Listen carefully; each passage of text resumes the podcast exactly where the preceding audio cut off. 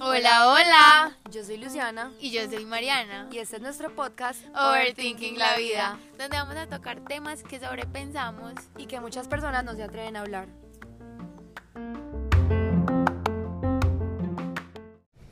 Bueno, hola, ¿cómo están? Esperamos que estén súper bien. Bienvenidos nuevamente a otro episodio de Overthinking Overthinking Podcast. Eh, bueno, como hoy, yo creo que como todos los episodios, hoy es un día muy especial porque también tenemos una invitada muy especial que la verdad yo creo que cada vez como que aprendemos más de las personas que vienen acá, nos hacen como ver la vida de otra manera que tal vez no nos habíamos incomodado para verla, entonces, eh, qué nota tenerte acá. Sí, yo creo que es un espacio súper especial y bueno, nada. no Preséntate. nada más que decir, Sin más preámbulos. Todo tuyo el micrófono. Bueno, yo soy María Paula Cuervo. eh, me invitaron como a contarles mi experiencia con una cirugía bariátrica. Sí. ¿Cómo se llama cirugía bariátrica? Eh, no, la verdad nos parece súper chévere pues como este tema porque creo que es algo que no se vive pues como ahorita conversábamos muy común en nuestra edad y nos parece súper chévere que nos lo cuente una historia eh, pues de una persona perdón súper real súper natural que literal desde que bueno nosotros éramos amigas como más unidas antes pero siempre me ha parecido que eres súper orgánica o sea Pues como transparente, como súper genuina. Sí. Entonces me parece súper chévere que tú nos puedas contar esta historia y, y que nuestros oyentes se deleiten. La voz estéreo. En estos días nos dieron que parecíamos la voz estéreo, entonces, pues no importa, sí, nuestros oyentes.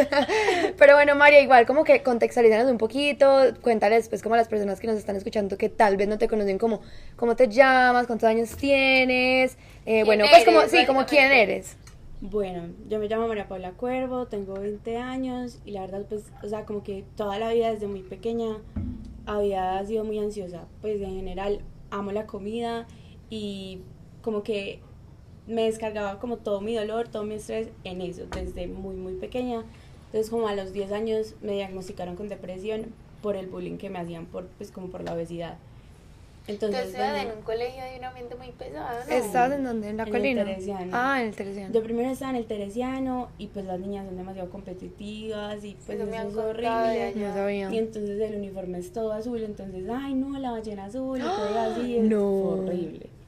Trauma. Entonces- Los niños del colegio son lo peor. o Pues sea, sí, como que la gente no bien. mide la delicadeza de las Es palabras. Y eso a uno se le puede caer por toda Pero la vida. pues- Y ya grandes, pues o sea, uno con 14 años ya sabe que Sí, se hace daño. Sí, uno no es un bobo, pues, como para saber que eso es como, ay, sí, qué chistecito tan charro, pues uno le, to- le duele. Ya después, pues llegó una persona a mi vida que literal todo mal. Y a mí me decían Pepa. Pero pues, es- pues por María P. Y ella empezó a decir como que me decían Pepa por, eh, por Peppa Pig. Entonces empezó a decir como tiene más de Pig que de Pepa, que yo no sé qué. Entonces, bueno. ¿Y era como en el colegio mal. o cómo te hacían Era como ese? externa, pero pues eso llegó a mi colegio, entonces obviamente también se descargaron. Entonces ya pues yo me pasé al colegio y como que en el otro colegio me sentí segura, entonces mi depresión empezó como a salir a la luz porque yo antes era súper brava, súper mal geniada y entonces a mí me decían cualquier cosa y explotaba. Claro. Pero en el otro colegio como me sentía más segura, como en un ambiente más de casa, eh, Sí, ya familiar pues o sea, obviamente me puse más sensible y lloraba por todo y entré mucho en crisis y llegó la pandemia y yo estaba en 11, ¿cierto? Entonces, eh, cuando llegó la pandemia yo había acabado de tener un problema con mi ex impresionante. Entonces me descargué otra vez en la comida, pero así impresionante, mal, pasé de 70 a 90 kilos en dos meses, literal. Entonces, Y uno encerrado no tenía nada más que hacer. Total. Pues era como que. Era o uno con uno y uno con uno con sus pensamientos porque también uno no tenía mucho que hacer, pues obviamente que el estudio y todo eso, pero como todo era tan virtual, o sea, Sí, nadie uno no como le que- dedicaba tanto. Exacto, y nadie controlaba Total. como el tiempo en el que uno estuviera ahí, igual uno tenía la cabeza en otro lado totalmente embolatado, pues. Sí, total. Entonces, bueno, a mí me tocó como empezar a hacer terapias del corazón, yo me desmayaba cada rato, eh, cuando me desmayaba nadie podía llevarme a ningún lado porque estaba demasiado, pues, grande. Entonces... Yo no te conocí, pues como... que o sea, no tengo como esa percepción. O sea, era impresionante, de verdad. Entonces, claro, pues les tocaba como cargarme entre tres para subirme un piso y llegaban todos súper cansados. Entonces, pues, obviamente como que uno se va haciendo más consciente y em, ya pues en la pandemia como tal entré en crisis y yo no, pucha, eh, intenté suicidarme como tres veces, o sea, todo mal. En la pandemia. En la pandemia. ¿Y nunca te había pasado antes como que tuvieras tenido esos, esos impulsos? Ah, ok. Incluso estuve como en mente plena antes de la pandemia y en ese momento no me quisieron internar por la pandemia, porque entonces super todos delicada. los protocolos estaban súper pues extremos, todo, entonces peor, mejor como estar en mi casa con mi familia, igual estaba encerrada. Entonces, ¿Tú siempre estuviste como yendo a terapia o pues fue como que ya después más grande o qué? No, desde los 10 años que me diagnosticaron de depresión, eh, me empezaron pues como a medicar. Em, a los 15 eh, se dieron cuenta como que me hacían bullying en el colegio, entonces me aumentaron la medicación, todo. Cuando me pasé de colegio fue que todo mal, pues entré en una crisis impresionante y ahí me empezaron como a estabilizar más y ya desde eso sigo como con la misma psicóloga y psiquiatra. Y, y bueno, entonces en esa crisis yo fui donde una amiga del edificio, pues una amiga mayor, era la mamá de un amigo, y me dijo como yo conozco a alguien de este edificio que es psicóloga, pues en, en los colegios, entonces se puede colaborar con todo eso. Entonces, bueno, fuimos donde ella y ella me dijo como, ay, mi esposo se hizo una cirugía que se llama sleeve gástrico y yo pues yo ni idea que era eso, yo siempre había pensado que para adelgazar una lipo y ya. Entonces me dijo como pues la verdad es una cirugía muy fuerte, te sacan el 80% del estómago, y, y yo, ay, pucha, deja de comer. Pues, pues es como que a uno le quita las ansias como, de comer, o como, se lo O sea, literal le cortan a uno el 80% del estómago. Y ya se vuelve, o sea, pasa de ser, por ejemplo, así, a ser así. Pero por eso las ansias de comer bajan. Sí, Cuando uno le pues, recortan el estómago, no te caben absolutamente. Uno come algo y ya como que ya queda llena. Impresionante. Pucha, a como me gusta cocinar, como me gusta comer. Entonces, obviamente, yo, pues la pensadera, yo, ¿será que me hago eso? ¿Será que no? Y hablé con mi mamá y le dije, mami, mira, pues esta, esta cirugía me la contaron y ella me dijo, como no, pues eso es demasiado invasivo, tú sufres de la sangre, pues qué miedo, te desangras en un quirófano y yo qué hago. Y bueno, me dijo como, averigua tú todo, busca cirujanos y ya pues nosotros te acompañamos a las citas y vemos si sí o si no. Entonces, bueno, yo busqué varios cirujanos, fuimos donde uno y era súper, pues, o sea, como, no, la niña va a quedar divina y todo eso. Entonces mi mamá, entonces mi mamá era como, sí, pues, demasiado superficial. Sí, solamente se preocupaba como por tu físico, ese no me gusta. Entonces, bueno, yo, pues, qué rabia, ¿no? Me puse a llorar y yo, ay, Dios, pues, me apoya. Claro, pues, como la frustración de que te rechazaran como lo que habías buscado con tanto esfuerzo. Ya fuimos donde otro y él sí, súper, pues, o sea, eso te va a ayudar demasiado con la depresión, te va a ayudar demasiado con la ansiedad, porque obviamente... Como que me manda allá. Ajá. Eh, me dijo como, pues, mira, yo atendí a tal persona de 15 años, le sirvió demasiado, también era muy joven y está súper feliz, pues, o sea, el cambio de tu vida entonces ahí mi mamá y mi papá dijeron como, bueno, ese sí nos gusta, vamos a ver cómo nos va, como en el proceso con él, porque me tocaba eh, pedir las ampollas pues como para lo de la sangre y eso es una vuelta impresionante pues. Y, y a la final pues como que decidieron que sí me iban a hacer la cirugía y como me la hice en pandemia fue cero grave, porque yo digo que si uno se hace esa cirugía en la vida normal uno ver a las personas comer y que lo inviten a comer y todo claro. pues como en el contexto de la vida cotidiana muy duro. Sí incluso pues me acuerdo que escuchaba a una amiga que decía como que pues que se hizo esa cirugía y que era como que literal era súper duro porque incluso para cosas como pagar la cuenta o sea todos compartían una pizza ella se comía un pedazo de niños de ese tamaño pues porque no se llena súper rápido y literal todos tenían que pagar lo mismo. Y eso también le causaba a ella como pues como ansiedad como pena decir como pues niños yo no comí nada cómo voy a pagar lo que sé entonces sí, es como todas las situaciones sociales me parece que son súper duras. Entonces ayudó mucho ahí como la pandemia. Y aparte también me imagino que tenías que estar un tiempo como en reposo. Entonces también me imagino que brutal porque la pandemia ahí sí o sea, si no reposas, pues. sí, total. Bailas. Sí, obviamente, pues la verdad me daba muy duro. Mi hermana se me sentaba al lado a comer galletas o cosas así. Yo, pues yo me ponía a llorar y yo le gritaba, pues, o sea, sos la persona más estúpida del mundo entero. Y ella era como, pues, perdón, yo no soy consciente, yo solo te quiero acompañar. Y al principio es súper duro porque literal a uno todo le cae pesado. Claro. Eh, yo es como una dieta líquida primero, ¿no? Al principio es como líquida, después blanda, después como que te mandan como arroz, pollo. Pues como de suavecito, pues sí. como cosas así súper Y suaves. pues, o sea, los pedacitos eran Mínimos. diminutos, pues cero que ver.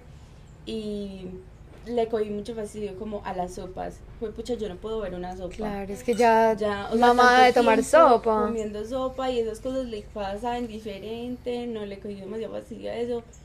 Y le cogí fastidio como a dos cosas en especial, que son el banano, que me cae pesadísimo, Yo amo el y banano. las proteínas. Fue pucha, yo no puedo con las proteínas. Claro, porque me pesadas. imagino que igual te tocó tomar mucho de Sí, eso. obvio, a uno le mandan como muchos suplementos, entonces uno se siente como un viejito, pues, o sea, Ay. la cantidad más enorme de medicamentos, vitaminas, De cosas. todo. Lo peor.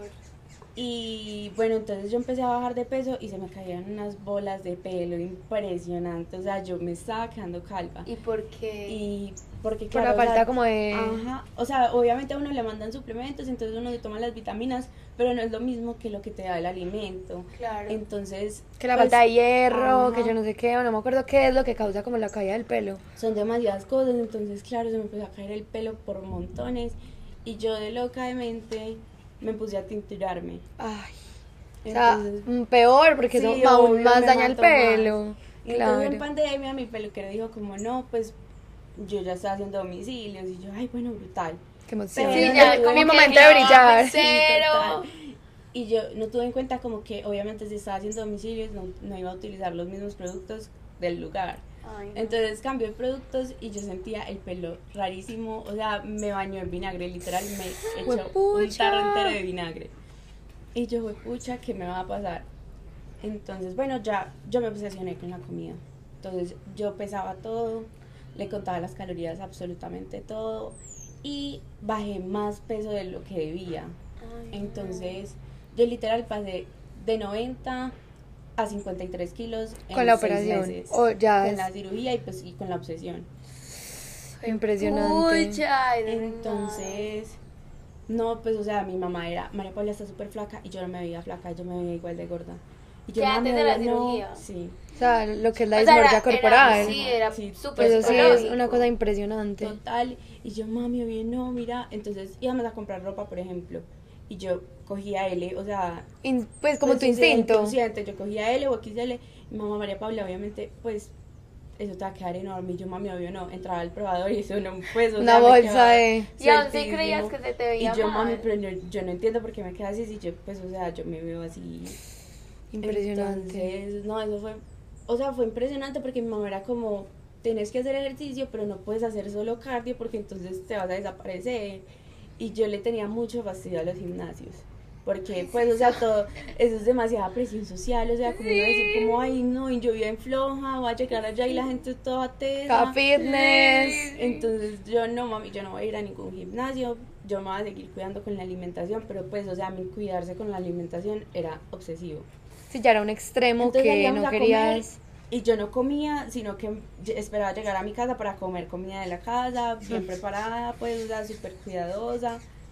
Y, y nada. Pero el médico te decía que tú te tenías que cuidar mucho o era simplemente porque, pues porque ya tú te habías obsesionado. No, era porque yo ya me había obsesionado. En realidad, el médico lo manda a uno como a donde un nutricionista aparte. Y el nutricionista le va mandando, pues, como dietas dependiendo de cómo esté. Y a mí mi nutricionista, pues, me mandaba las dietas, pero yo las hacía en exceso. O sea, como que, digamos, el tiempo que uno eh, se está como recuperando de la cirugía, deja de comer harinas y dulces. Y eso te quita la ansiedad de harina y dulce. O sea, literal, uno deja las harinas y el dulce un tiempo Y ya no le y hace ya falta. no, no, pues, o sea, ya no vas a querer. Entonces yo estuve seis meses sin comer dulce, nada. Pues no me hacía... Es demasiado tiempo. Pues seis meses sin nada. comer dulce es un Seis reto. O sea, meses, son sí. seis Sí, meses. no, es demasiado. Y Sí, ya el cuerpo se va acostumbrando. con una chocolate, porque dije como, ay, bueno, de pronto, Sí. pues Démosle el intento. sí. Y me gustó, pero igual yo decía como, no, igual eso tiene mucha grasa, pues no. Y eh, encontré como unas tiendas de postres saludables y cosas así saludables. Y empecé a comprar de eso y otra vez me empezó la ansiedad, pues como por... A despertar. eh, sí, total. Y eh, cuando me gradué del colegio se me empezó a caer el pelo de las, oleja- de las orejas para abajo. O sea, como que... Como un láser sí- sin láser, pues. o sea, de por sí estaba tan débil el pelo y me lo tinturé, pues o sea, como me coloré de acá para abajo, Se te debilitó el triple. horrible. Entonces se me cayó, literal quedé como Matilda. Increíble. Pero tenía algunas capas como largas. Y yo era negada, negada, negada. Y entré a la universidad y literal el primer día de universidad yo dije, no, pues o sea, este pelo no me lo aguanto. Me fui para la Tas. peluquería y le dije, emparéjemelo. Y me dijo, segura. Pues o sea, literal, la capa más cortica la tienes en las orejas y yo sí, emparéjemelo. Ay, yo quiero ver una foto. Yo- y quedaste así sí, súper pelicortica. Sí, y yo, yo me vi mona pelicortica y yo dije, no, yo no soy capaz. Yo ¿Pero por qué no te café. gustó? No me gustó. Y yo píntemelo de café, por favor, yo no puedo quedar así. Y, y bueno, pues como que me sentía bien y no, porque obviamente yo todavía no me sentía tan cómoda con mi Pues sí, cuerpo. como tan yo, Y yo, fue yo. mi momento como más flaca. Entonces, digamos que el pelo es, o sea, le aporta a uno demasiada seguridad, demasiada, demasiada. Porque uno entonces para las fotos se pone el pelo adelante. Sí, uno no cree, pero el pelo es Y como yo ya no tenía pelo, Pues el pelo es parte de la personalidad de uno. literal. claro, total. Como yo ya no tenía pelo, eh, Ay, pero quedaste súper. Te quedó Pero- divino, como Sí, es así? que Ay, yo me acuerdo, a mí me parecía Ay, no, pero se te veía decía, hermoso. se te ve súper bien, pero... Pero ahí te lo tinturaste de café o ahí estabas mona. No me lo tinturé de café. Pero se te veía espectacular. Pero igual yo creo que así la gente le diga a uno que uno está súper lindo. Si uno no se siente, es total. difícil. Entonces, claro, para las fotos yo intentaba ponerme el pelo adelante no y no había, pelo. Y yo, y yo fue pucha. Entonces, el hecho de tener el pelo más cortico lo hace ver a uno más ancho. Entonces, otra vez me obsesioné impresionante. Entonces, la universidad y yo empecé una carrera demasiado Estresante. fuerte. Entonces, Pues demandante. Sí, entonces yo IDP, solamente para estudiaba- contextualizar. yo solamente estudiaba, yo no quería comer, se me olvidaba comer también, pues como de todos los trabajos, hasta que en un arrebato de ansiedad, en una entrega, yo le dije a una amiga, vámonos para Converso, que es una cafetería de la universidad, y me comí un croissant. Fue pucha que hice, ya, otra vez empecé a comer y todo eso, y gracias a Dios me estabilicé de peso. Obviamente no de la mejor forma posible, pero me estabilicé de peso, ya mi mamá no me decía como, pues muy María Paula, estás demasiado flaca, o sea, yo siempre he sido caerona y estaba sin nalga completamente Increíble. la ropa toda me quedaba volando así fuera S, XS. Entonces ya como que me estabilicé gracias a la ansiedad de la universidad. Pero pues o sea, hasta ahora sigue siendo muy duro, pues igual en la sociedad es como que, pues o sea, yo tenía una pareja y me decía, estás muy blandita, estás otra vez cachetona, te tienes que cuidar. Y yo, Increíble. pucha, no, qué pereza. Y yo, ay, claro, entonces él me decía eso. Y yo, o sea, se los juro, el año pasado yo solamente lloraba y decía, "Güey, pucha, no, estoy horrible. Hasta como noviembre que terminamos y yo, bueno, me voy a empezar a cuidar, pues, o sea, como por, Por mi mí. decisión. Ujú. Entonces me empecé a cuidar otra vez, estoy comiendo bien y empecé a hacer ejercicio. Como que le cogí un poquito de cariño. Ahí va, ahí va la Ahí relación amor-odio. Poco a poco. Y, y apenas, literal, o sea, este mes fui a Cartagena y yo dije, me voy a empoderar, me me voy a tomar fotos, pero ha sido súper duro decir como que yo voy a montar una foto en vestido de baño, o sea, de verdad me da durísimo, porque uno mira cada detalle. Entonces él me decía, por ejemplo, esta, esta celulitis se te ve súper rara, entonces yo miro cada parte de mi pierna. Pero a él ver te si- decía eso. Sí, Pero ya son ex.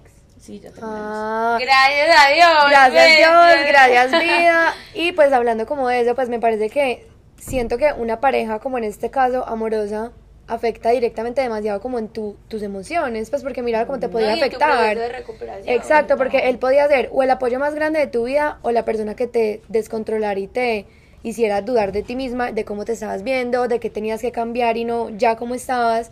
Pues siento que eso afecta mucho como en ese proceso de recuperación, Sí, o sea. total, demasiado, porque pues a pesar de que ya pasaron dos, tres años, pues sigue siendo un proceso, o sea, yo sigo como intentando quererme, intentando aceptarme. Un y también mí. algo muy mental, pues porque Obvio. así uno trabaja todos los días yendo al gimnasio, en el cuerpo, en la dieta, la, la, pues la mente lo es todo. No, y hay días que, o sea, todavía hay días que yo me despierto y yo me veo como si pesara 90 kilos todavía.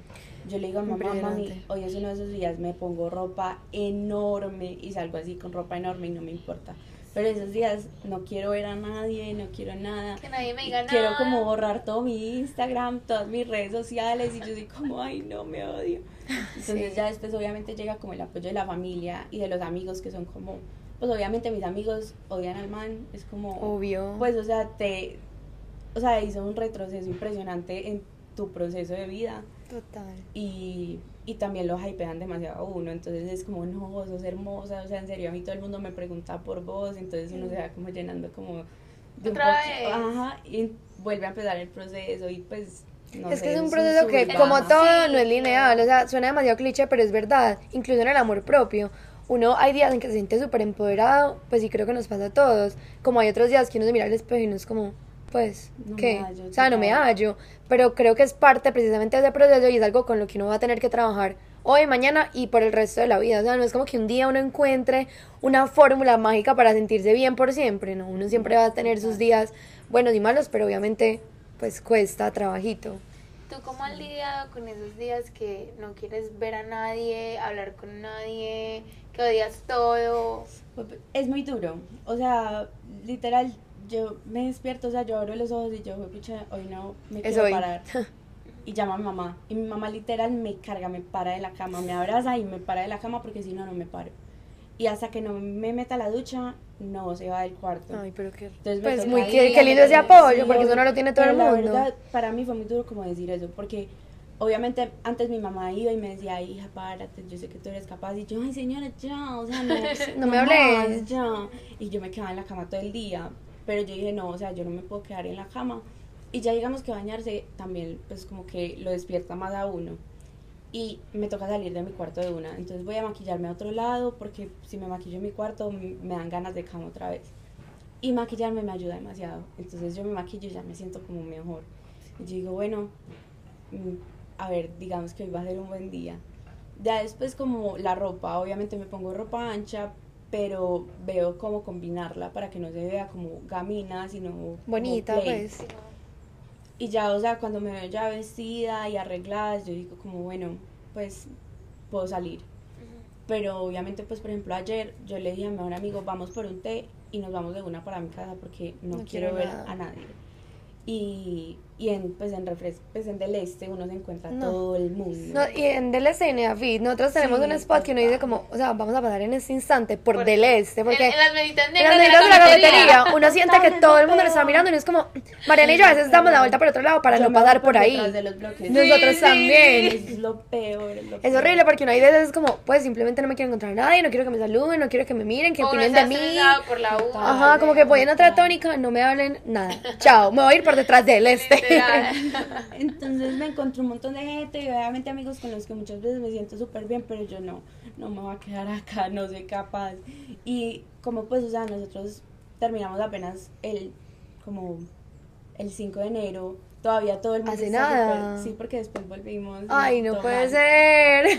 Bueno, por favor, prométele a nuestros oyentes que ya no vas a volver No, con él. No, promesa ya, pública. promesa. Promesa pública que ya mucha gente te puede juzgar si vuelves con él. Por favor, no lo hagas. No, pero que ver. Entonces todavía todo el mundo como que, ay, mira, qué tal cosa con este man y tal otra con esa vieja. Y yo soy como, ay, ya, no me hablen. Entonces, No me importa. por mayor razón, soy como, ay, ya, voy para mi casa, estudio, leo. Los libros de superación son lo mejor del mundo. Entonces, ya como que me descargo ahí y con eso como que me tranquilizo. Tengo una pregunta. Y pues con eso que decías como de los libros, que me imagino que Marita también te iba a preguntar eso como top tres libros o qué libros nos puedes recomendar como de superación que nos puedan servir pues como muchas personas que probablemente también lo necesiten o algo. En este momento me estoy leyendo Las mujeres que aman demasiado. Brutal, hasta ahora Ay, me ha encantado y siento no. que, o sea, es impresionante, uno no se da cuenta de muchas cosas. Eh, me acabo de terminar Amar o Depender, que de verdad es impresionante, o sea, uno no se da cuenta y es extremadamente dependiente de las personas que ama. O sea, no solamente a la pareja, sino a, las- Amigos, a todo el mundo. pare- sí, pues como... Y em, otro que me encante se llama como Ama y no sufras o Am- pues Amar y no sufrir, algo así. Y esos dos son de Walter Rizzo. El de las mujeres que aman demasiado, no me acuerdo de quién es, pero también es brutal. Y son como los tres que más me han ayudado. ¿Y tú crees, tú crees que, por ejemplo, pues, como viendo el estilo de libros que has leído, como que tú eres una persona muy entregada y que de pronto no has recibido lo mismo, pues, hablando como de parejas?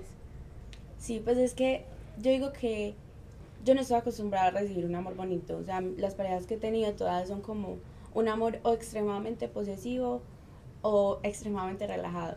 Entonces, como que yo digo que con los libros que me he leído uno tiene que tener un equilibrio y uno primero se tiene que amar a uno mismo, obviamente.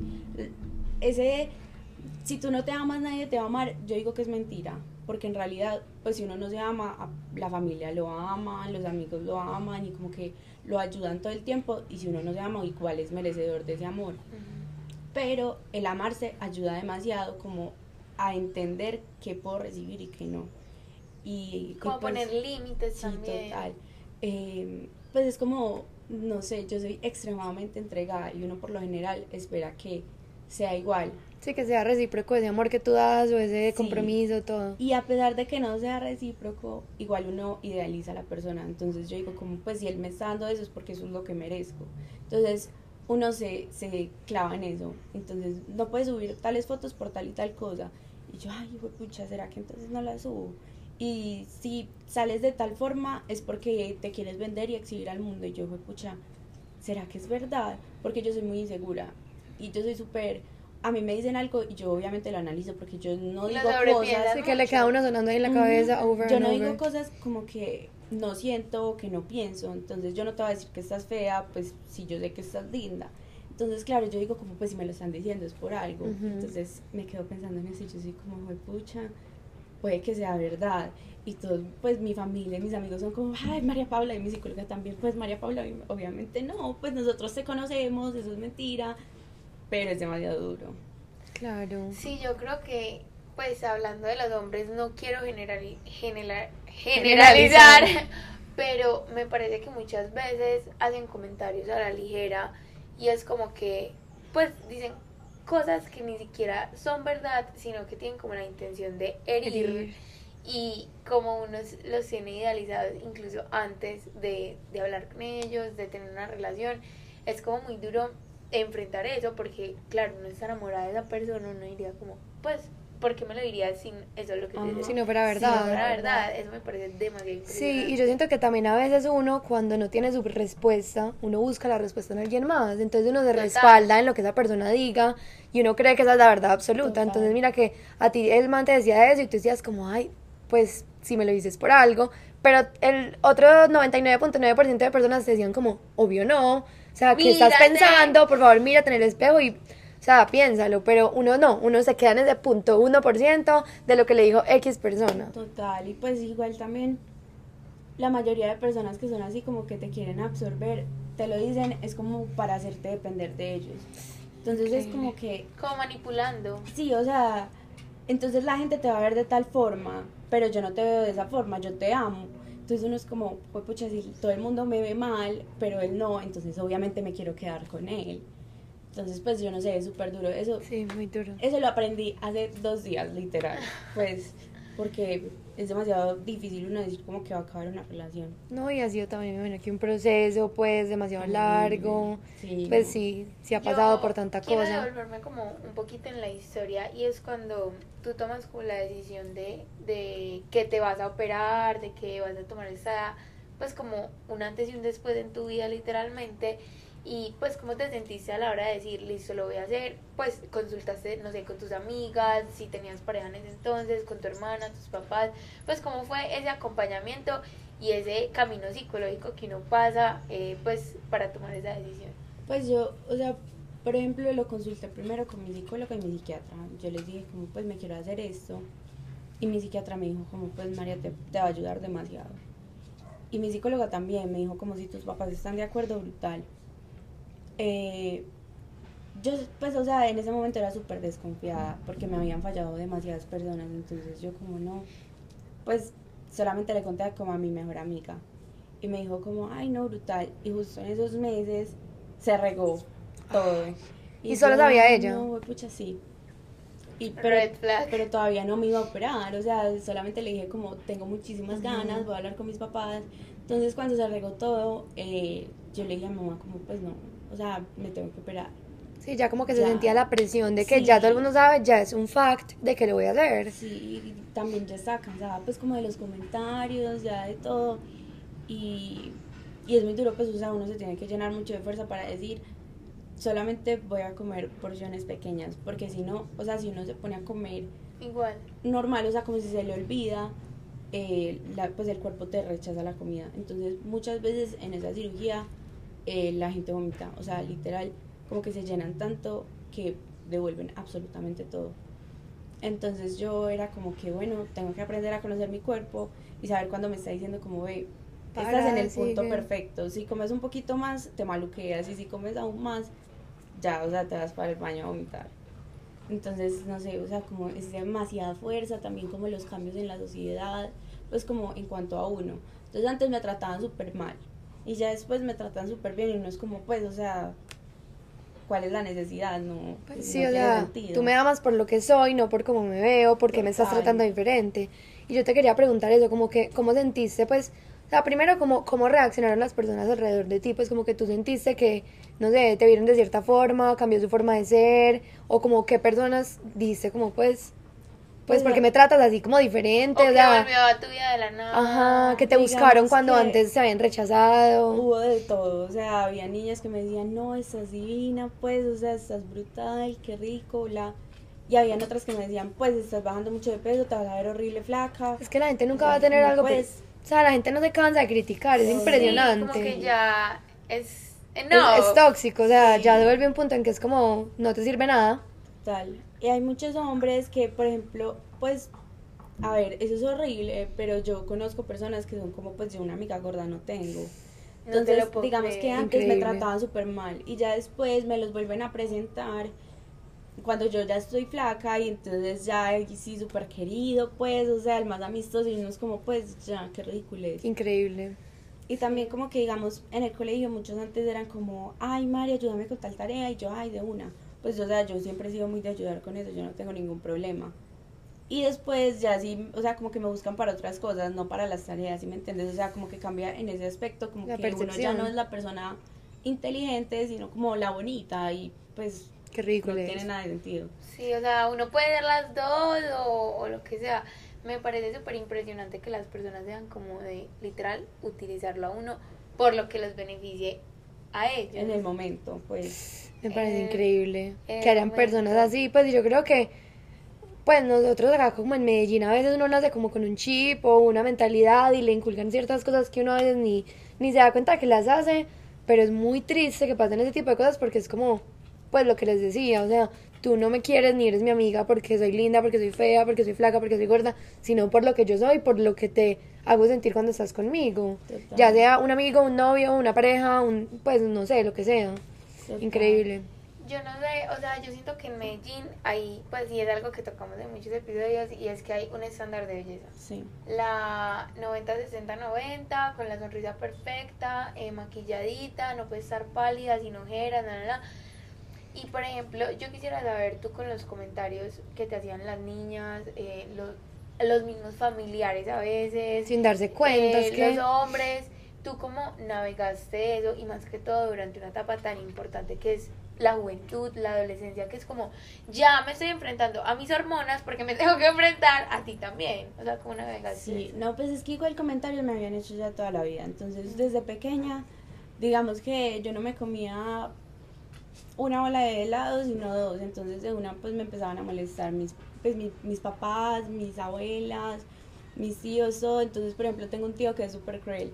Y María Paula no, siempre tiene el tío cruel. increíble. Te estás hipopotamizando y yo, ay, no, no me No, te diría así. Pues, yo con 15 años. Y un familia, o sea, uno con 15 años que piensan todo menos en lo que se va a comer, pues, o sea, esas cosas como que. Ay, y yo no, ¿qué es eso tan horrible? Y yo sí me lo dicen mis familiares como pues, o sea, cómo será la otra gente. Entonces, como siempre había lidiado con comentarios, yo dije como, o sea, nada cambió. Los comentarios cambiaron como hacia el otro lado, como no, estás demasiado flaca, o no, pareces muerta, cosas así. Pero igual, pues, o sea, como que no, no cambió la forma en la que veía los comentarios, obviamente me afectaban. Pero, pero pues son comentarios al fin y al cabo y siempre los he tenido, siempre, toda la vida. No, y como uno dice, uno tiene la posibilidad como de que le entren por uno y de salir por el otro, o de ya interiorizarlos y no dejarse afectar por ellos. Obviamente no es tan fácil como que uno diga, ay, sí, me resbala todo. Yo no sé, o sea, obvio no. Decir, o sea, yo creo que, por ejemplo, a mí también me han dicho, pues, o sea, todo el mundo nos ha dicho cosas de ese estilo, y para mí no es fácil, o sea, como decir, como, sí, lo escuché, me salió, sí, no sí, me importa, así me lo puede decir la persona más Insignificante. fea, insignificante y a mí aún sí. Sí, no, como, total. Es pues, que no es fácil, o sea, no es fácil. A uno siempre le va a resonar, así sea el mismo día, el otro día. O sea, es una cosa impresionante que uno no puede ignorar por completo. Ay, Sí, ya no, me entró por uno y me pues, salió por otro. Es que en realidad, o sea, sí me afectaban, pero no cambió. O sea, toda la vida me habían afectado, toda la vida los había tenido. Que hay gente que es como, pues no, en mi colegio no había un ambiente pesado, Sí. todos eran súper queridos. A mí nunca me habían hecho, pues, como un comentario sobre mi físico. En cambio, yo toda la vida los había tenido. Entonces, es como que mismo. igual. O sea, obviamente me afectaban igual y todo, pero era lo mismo. Y tú, por ejemplo, ¿qué le dirías de pronto a alguien que en ese momento está pasando por eso? Pues como que le están diciendo comentarios de su físico o que le están diciendo algo de su cuerpo, de que está gorda, que está muy flaca. Yo diría como que, que se llene de fuerza. Pues obviamente yo no soy la persona como que le va a responder a la persona que le está iba haciendo comentarios. ¿tú qué Yo haces? soy cero peleona, yo soy como pues sí, o sea, en estos días me estaban insultando y yo soy como, ¿En está bien, o sea, yo los dejo en visto y ya, bloquear. Pero es como llenarse de fuerza a uno y no dejar como que esos comentarios lo invadan por completo, porque uno es como acostado en la cama y, pues pucha, hoy me dijeron esto, esto y esto. ¿Será que sí? Pero es como mantenerse distraído y también como si uno se queda pensando mucho, decir qué puedo hacer para cambiar eso si en realidad me choca, o sea, si digamos yo estoy muy flaca y me choca que me digan que estoy muy flaca, ¿qué puedo hacer para cambiar eso? No quedarme en el hecho de que, ay, no, me voy a morir, estoy muy flaca y a la gente no le gusta, sino, bueno, ¿cómo puedo subir de peso? Pero subir de peso bien y buscar como formas de hacerlo, obviamente, sanas. Porque uno muchas veces se va como al extremo y entonces dejo de comer porque quiero ser más flaca. Sino como voy a hacer ejercicio, obviamente es muy duro, pues, o sea, no soy la más amante del ejercicio, pero no sé, eso es como muy cuestión de actitud y es muy bella que le digan a uno como tienes que poner de tu parte, pero pues sí, o sea, eso es de uno con uno. Pues sí, granito, algo que cambiar. construye día a día. Sí. Sí, Mari, yo te quería preguntar cómo, cómo ha sido también ese camino en las redes sociales, pues porque tú también has empezado mucho como con todo el tema de maquillaje, ya estás como en el mundo de TikTok y montando pues un montón de Sí, cosas, ¿cómo has entonces... aventarte a Ajá, eso? aventarte a eso también como exponerte a eso, porque obviamente nosotros lo hemos hablado, pues incluso lo hablamos en el episodio anterior, que cuando uno también como que se expone en redes sociales también está, voy a decir expone otra vez, está más expuesto literalmente como a comentarios, que esto, que lo otro, que me dijeron esto, Críticas. críticas, o ahí está, que se cree, pues la gente es así, Medellín es así y es como un hecho, entonces como has, como, también como dice Mari, como navegado en ese mundo de...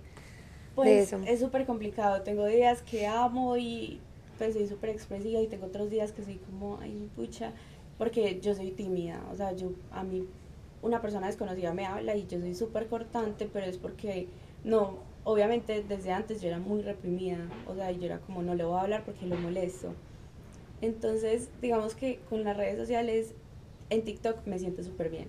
Y en TikTok es súper fácil place. hablar y uno pues, o sea, como que siente mucho apoyo. En Instagram, a mí me da durísimo decir que voy a hablar, pues, o sea, que voy a hacer una historia hablando. Me da Creo que a todos nos pasa. Total. Y uno la graba y la borra como 600 veces. Total. En cambio, en TikTok uno es súper orgánico, pues como tú decías, o sea, súper tranquilo, pues, o sea, yo me grabo en mi cuarto súper relajada, pero para Instagram todavía no he tenido como la fuerza suficiente para decir voy a hablar, me voy a exponer, pero sí quiero, o sea, como en mi Instagram personal quiero como también mostrar como eso. todo eso que soy, porque pues me, me encanta como las mujeres que son así súper empoderadas, o sea, yo no soy feminista, pero sí me gusta ser como un ejemplo para las niñas, porque, o sea, me parece muy teso uno estar, pues, o sea, súper chiquito y no tener como una inspiración como para salir adelante. Entonces, pues, por ejemplo, yo no veía Instagram porque todas las personas que veían Instagram eran perfectas. Entonces eran perfectas y mostraban una vida perfecta y me gustaría como no ser eso, como no ser perfecta y Sino el aceptar día que a no soy día. perfecta, sí, total. Pero Sí. es muy duro. Sí, ¿y cómo te has sentido, por ejemplo, modelando para la marca de tu hermana? Pues, ya que nos has contado que la dismorfia corporal ha jugado como En una tu gran parte contra. de tu vida. No, durísimo. O sea, durísimo porque incluso pues llegué a ser modelo para las fotos pues como de- del brand book y todo eso, pero pero pues por problemas como de mi relación yo dije como no voy a pelear con él, hermana no puedo modelarte, pero yo te maquillo a las modelos. Y ya después, o sea, como que en medio de una discusión con él, le dije como no sabes qué, es que es mi hermana y pues yo la tengo que apoyar. ¿Cuánto duró esa relación? Un año. Demasiado. Yo- Un año es demasiado tiempo. Y yo soy hermana, yo la tengo que apoyar. Pero No, era por el tema de que iba a salir en ropa interior Sí, y que era porque no le gustaba, pues, o sea, que saliera en ropa interior. Y yo, bueno, hermana, vamos a grabar el contenido, vamos a, a tomarnos fotos, te va a ayudar. Y yo veía las fotos y yo, ay, no, pucha, yo no puedo, no puedo, no puedo. Y mi hermana me decía como, pues, nada te gusta, entonces dime a ver si consigo a alguien más. Y yo, no, espérate un día que esté bien y hacemos todo. Y pues un día me desperté y yo, Es hoy. es hoy, es hoy, hermana, es hoy. Vamos a, a grabar y a hacer todo hoy porque si no, no lo hacemos nunca. Y me gustaron algunas fotos y ahí fue que subimos cosas, pero Me encanta. Y me encantaron, pues que todas las modelos son súper empoderadas, súper bonitas, pues las que usaron para, no sé si han hecho otros eh, fotoestudios, eh, pero me gustaron mucho. Yo no los he visto, pues he visto como que hay gente que ha montado como reviews, creo que era como Valeria Restrepo, bueno, he visto como varias personas como con esos brasieres y ropa interior que me parece lo máximo ahorita, ya mismo va a seguir la página, pero me encanta porque literalmente como que todo se remonta a lo mismo, pues como que a veces la vida también es como de actitud, de empoderamiento y mira que tú ese día te levantas y dijiste, o sea, ahí me siento bichota, hoy es, Igual y como hay días que obvio no, igual también, o sea, mi hermana, pues es que la, la marca la creamos pues casi que las dos. Pero como ella me acompañaba en todo mi proceso de en la vida en general, ella sabe lo duro que es para una mujer como sentirse bien. claro, Entonces, pues, por ejemplo, yo no me hallaba con ningún brasier. Y yo le decía a mi mamá, me odio, o sea, no me hallo con nada, todo me aprieta, todo me saca gordos, qué pereza. Y a mi hermana le pasaba lo mismo. Entonces, por eso dijo, como no, pues vamos a sacar algo cómodo, qué pereza no estar con algo Justo esta semana estamos hablando de eso, como niño estoy buscando como un, algo que algo me rico. O sea, literalmente dicen que la verdad, el verdadero buen brasier es el que no se siente. Sí, total. Pues que uno no se da cuenta que lo tiene puesto todo el día, porque hay unos que uno es como, Sí. o sea, me estorba la tirita, que Con el las que broche. las mujeres. Literal. Entonces queríamos como mostrar eso también, pues en la marca, como que, pues, o sea, no somos perfectas y que bacano es ser, diferente y no ser perfecto y no encajar en todo Y gustarnos. y sentirse cómoda, pues, o sea, con eso. Sí, y yo, pues ahí que estamos hablando como de ese tema, me parece súper importante recalcar que literal, no, todos nosotras somos súper normales, o sea, lo que nos han inculcado, por ejemplo, en Instagram, uno sigue un montón de modelos, de gente súper flaca, pero la verdad es menos... eh, Las personas que son así. Las personas que son así, que uno que las latinas son caderonas, piernonas, eh, nalgonas, con una cadera, eh, cintura grande también a veces. Pues como que no, creo que lo que está mal es el es ese prototipo perfecto de mujer. Como el no sistema que nos tiene aquí como controlados. Pues total, porque yo siento que uno a veces cree que es el único que carga como con esas inseguridades. Y últimamente, literalmente como en los poquitos días que no sé, ha pasado, uno se da cuenta que no es la única persona que tiene inseguridades, no sé, con sus piernas. Pues lo digo como un ejemplo mío. Sino que Mari también, entonces el episodio pasado, y Salondoño también, y hay miles de otras personas que cada una tiene su inseguridad. Entonces uno no es el que carga solo con esa maletica, sino que siempre vamos a tener inseguridades. Es que es imposible, pues Y diría yo. como que los hombres, yo digo que los hombres también como que le aumenta mucho esas La inseguridades a uno, porque pues, o sea, ellos también esperan una mujer perfecta, pero sin ellos ser perfectos, entonces uno es como... Pues, Ya lo pensé, tú lo dijiste, pues, más o tener un menos. equilibrio, o sea, obviamente vos puedes tener una mujer perfecta a su modo, o sea... Pues es perfecta para que- ti, ajá. porque es que la perfección es también Sí, demasiado solamente subjetiva, no existe y es subjetiva. Solamente miran como las modelos y eso, y pues, o sea, acá no van a encontrar eso, entonces váyanse para otro país o algo así, o sea, acá las personas somos bajitas, por ejemplo, si quieren una mujer enorme les toca irse para Pa' otro Europa, pues sí, o sea, muy una francesa. o sea, yo sí tengo una amiga que es enorme y es espectacular, pero pues, o sea, ya no puede estar con todos los hombres de Medellín, pues. Si no se puede partir a la mitad para todos, pues no. es imposible. No, y aparte también tener en cuenta que, por ejemplo, las modelos incluso de acá de Medellín, no sé, una Daniela Medina, una, pues no sé, ¿quién más? Pero ellas tampoco son así todo el tiempo. Pues el día de, del fotoestudio de pronto se hacen un masaje que las deja así súper lean, pues no sé, o sea, como que entender que... Y el lo que uno- Photoshop. el Photoshop. O sea, las fotos no pasan así como por un filtro derechito. Sí, o sea, nada es real, pues como uno lo ve.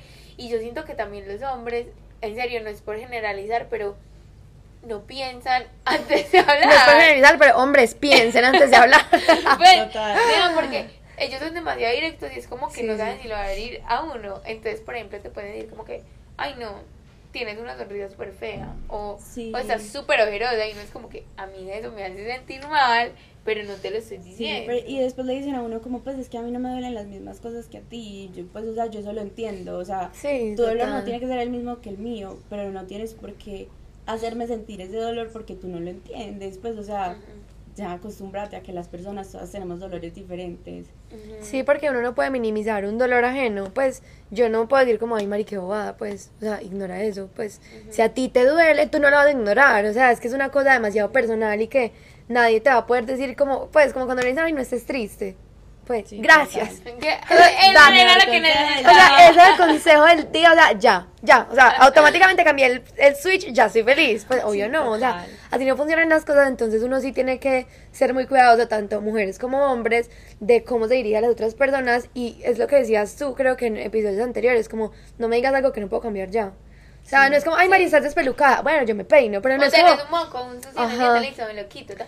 Pero no es como que, ay, qué nariz tan fea. Ay, estás tan gorda. Ay, Sí, qué flaca. Yo soy como, ¿vas a poner para la operación o qué? Pues no, Bueno, o sea, no, a mí me gusta, pues la gente en serio busca, y si uno se siente empoderado, buscan el puntico negro para derrumbarte ese empoderamiento, es que la gente no se cansa, ¿verdad? Yo a veces no entiendo. Y otra cosa que se me viene a la cabeza de pronto que te ha pasado últimamente es como que ya que estás comiendo más poquito, pues como digamos más poquito que antes, ¿no te ha pasado que la gente como que opina sobre lo que comes? Ay. Que es algo que yo odio. A mí o me da sea, demasiada a mí eso pena me- salir a comer con gente, O sea- demasiada, porque entonces yo pido un plato para mí sola y dejo más de la mitad, entonces es como, ay, me lo empacas porfa, y obviamente todos los meseros, ay, no te gustó, y mis amigos son como, pues, parce, entonces no hubiera venido, pues, uno es como, ay, no, Ustedes no ¿Qué entienden. hago? ¿qué hago? Me lo aumento, pues, o sea, no sé qué hacer. Sí, es súper vergonzoso ir a comer a casas de, de amigos, hasta de la familia, porque uno es como, entiende que no soy dejar, yo. O sea, porque muchas veces en las familias, en especial acá colombianas, es como se sienta y, Y se les- acaba todo el plato. Claro, Y si, como- si no deja ni el pegado es porque le gustó. Entonces, Sí. si uno deja un poquito, pues en mi caso yo dejo mucho, es porque no me cabe, pero entonces las personas se sienten mal y yo me siento mal porque me siento culpable. Y yo soy como, ojo, pucha, si pudiera cambiarlo, lo cambiaría. Pero no hay forma. Sí, total, Es demasiado que pesado. La gente en serio no le sirve nada. Sí, y con eso que mencionas, pues yo también siento que, pues no sé, pongo como un caso muy cercano, eh, que la gente que también está como controlando todo el tiempo, en tu momento pues lo fuiste así, pero no sé si todavía lo eres, pues como que mira las calorías, de que está hecho, todavía eres así. No tanto.